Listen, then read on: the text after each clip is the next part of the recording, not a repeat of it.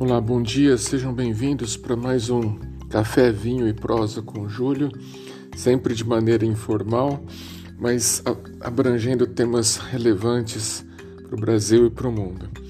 Hoje, o tema do podcast é a segunda parte da crise entre a Rússia e a Ucrânia. Primeiramente, eu agradeço a todos os mais de 1.500 eh, ouvintes do primeiro podcast sobre o tema. Bem, é, eu preciso fazer novamente uma rememoração, um pouquinho de, de história, né? É, todo mundo vai se lembrar da famosa imagem dos alemães derrubando em cima do muro de Berlim. É, Berlim é uma cidade magnífica, maravilhosa, né? É, mas um pouco da crise que nós vivemos hoje se iniciou ali na queda do Muro de Berlim.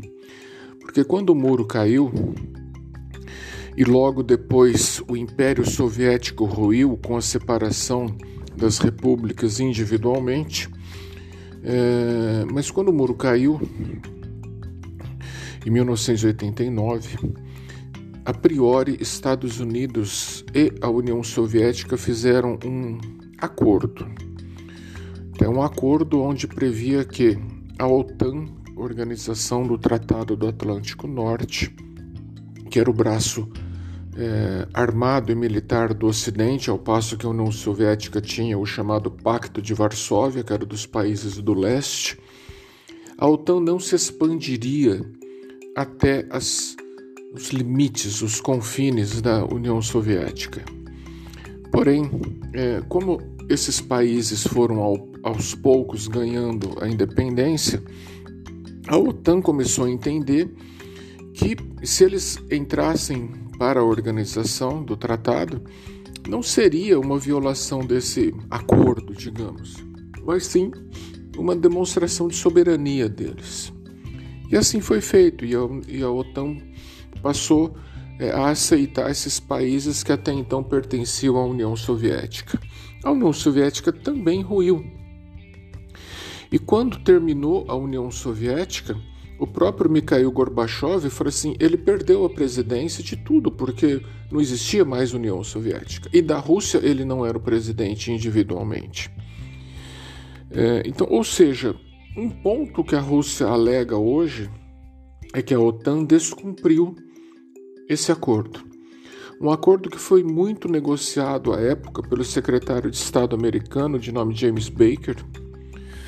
É, e eles falam: James Baker e os Estados Unidos não cumpriram a palavra e a OTAN se expandiu. Por outro lado, é, a OTAN hoje fala que a Rússia também não cumpriu quando ela invadiu a Chechênia e a Crimeia. Sobre isso, eu faço um parênteses que quando caiu o muro, os países é, que pertenciam à então União Soviética foram ganhando aos poucos independência própria.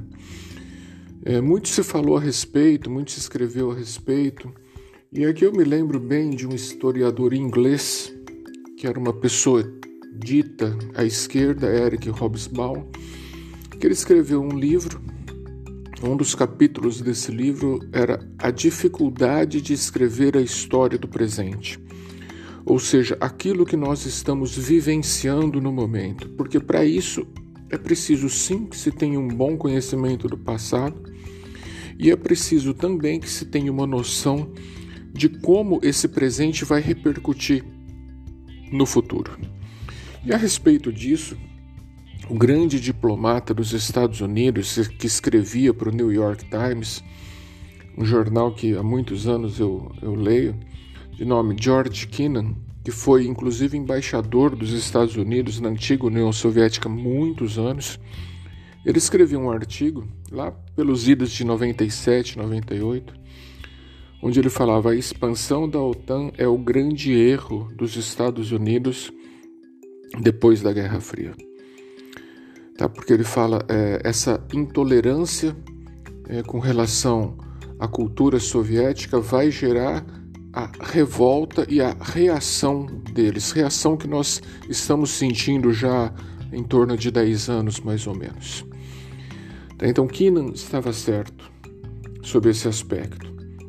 Porque hoje nós vemos o presidente Vladimir Putin dar entrevista falando não fomos nós que provocamos, foram os Estados Unidos que provocaram desde 99, quando ele bombardeou a Iugoslávia, quando ele foi admitindo país por país para a entrada na OTAN.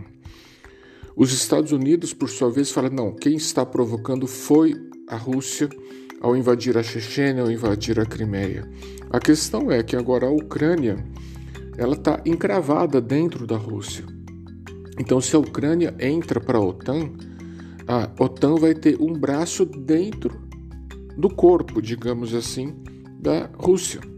Então, por isso que o Vladimir Putin quer vetar de toda forma a entrada da Ucrânia na OTAN, nem que se for às custas de uma guerra.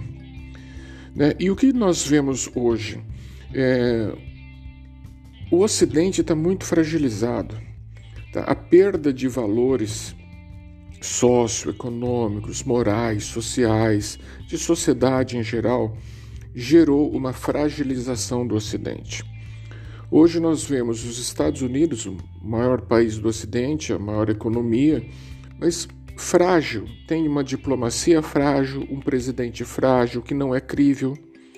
Aquele, o, o, que, o que Joe Biden se fala não se escreve, tá? porque ele volta atrás na semana seguinte. Então nós temos o que? Um Ocidente fraco. Nós tivemos essa semana Emmanuel Macron, o engomado presidente da França, fazendo uma visita para Vladimir Putin, tentando ser o mediador da história. O problema é que Macron deu uma entrevista logo depois, falando que Putin tinha se comprometido é, a, a fazer uma diminuição da escalada da guerra. E o Putin veio a público e disse não, ele não se comprometeu isso com Macron. Ou seja, ele desmentiu um presidente. E um dia depois, por incrível que pareça, Macron anunciou que a França faria sete usinas nucleares. Então, ou seja, é um país, a França em si, o Macron especificamente, que quer exigir tudo dos outros, inclusive com relação à Amazônia no Brasil, mas ele não abre mão de fazer usina nuclear para garantir a energia da França. Tá? Depois, uma visita da ministra das Relações Exteriores da Inglaterra é, ao Sergei Lavrov, que é o, o, o chanceler da Rússia onde o Lavrov, depois da visita, deu uma entrevista falou: ela mal sabe história, ela mal conhece a história da União Soviética, do que aconteceu no mundo depois da queda do Muro de Berlim.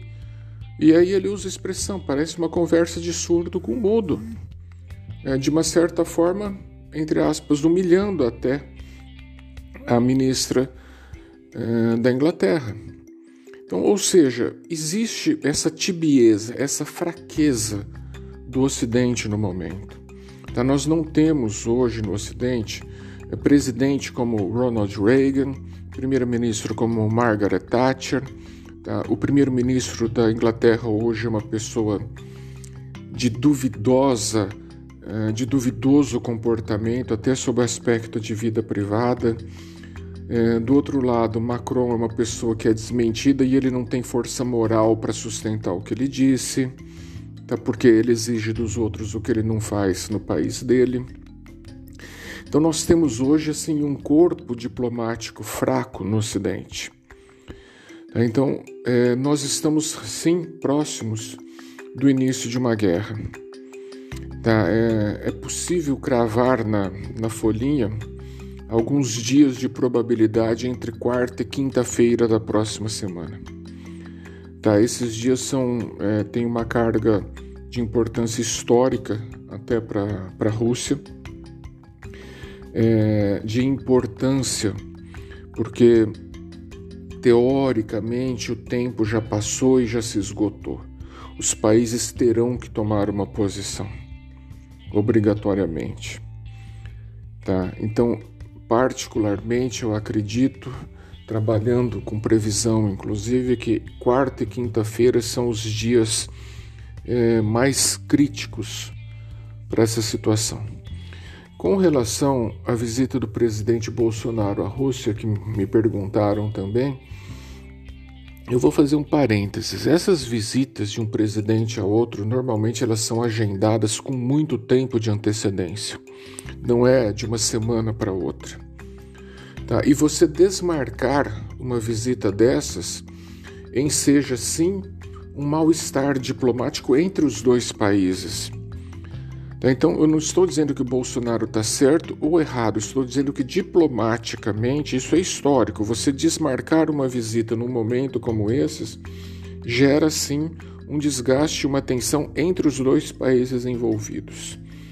Tá? Eu acredito que o Brasil não tem capacidade de protagonismo nessa crise. Tá? Primeiro, que ele comercia com os dois países. É, o Brasil hoje é um país politicamente fraco na esfera mundial, mas sempre foi, diga-se de passagem. A história que dois presidentes atrás no Brasil não, o Brasil é um dos países mais influentes do mundo. Desculpa, não é verdade, isso nunca aconteceu. É, é, eu me lembro de um presidente brasileiro que foi uma vez para Israel e falou: Não, eu fui mordido pela mosca da paz eu vou gerar a paz no Oriente Médio. Desculpa, chega a ser pueril falar que a pessoa vai lá um dia e vai gerar a paz num conflito de séculos e séculos e séculos. Tá? Ao mesmo tempo, agora, o que essa visita do Bolsonaro vai influenciar no conflito? Creio que nada. Tá? Absolutamente nada. Agora, é, ele não ir poderia ter uma repercussão negativa entre Brasil e Rússia. Tá? Então, ele vai. Se, se o assunto chegar na crise e eventualmente ele conversar alguma coisa com o Putin, creio que será de pouca relevância.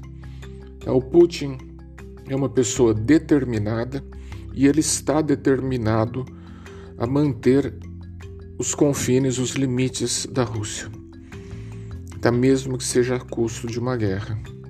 Então, uma guerra que, se iniciar, iniciada nessas semanas, tem o potencial de ser uma guerra sangrenta, uma guerra difícil para os dois lados, uma guerra que pode envolver a Europa como um todo novamente e de solução assim, é, de certa forma imprevisível, porque ela pode começar por terra, pode começar por ar mas a gente não vai saber no momento como ela vai acabar. Então, eu particularmente torço muito para que todos os esforços diplomáticos cheguem a bom termo. É, infelizmente, hoje nós temos, em especial no Ocidente, diplomatas muito fracos, países muito fracos, presidentes muito fracos. Tá?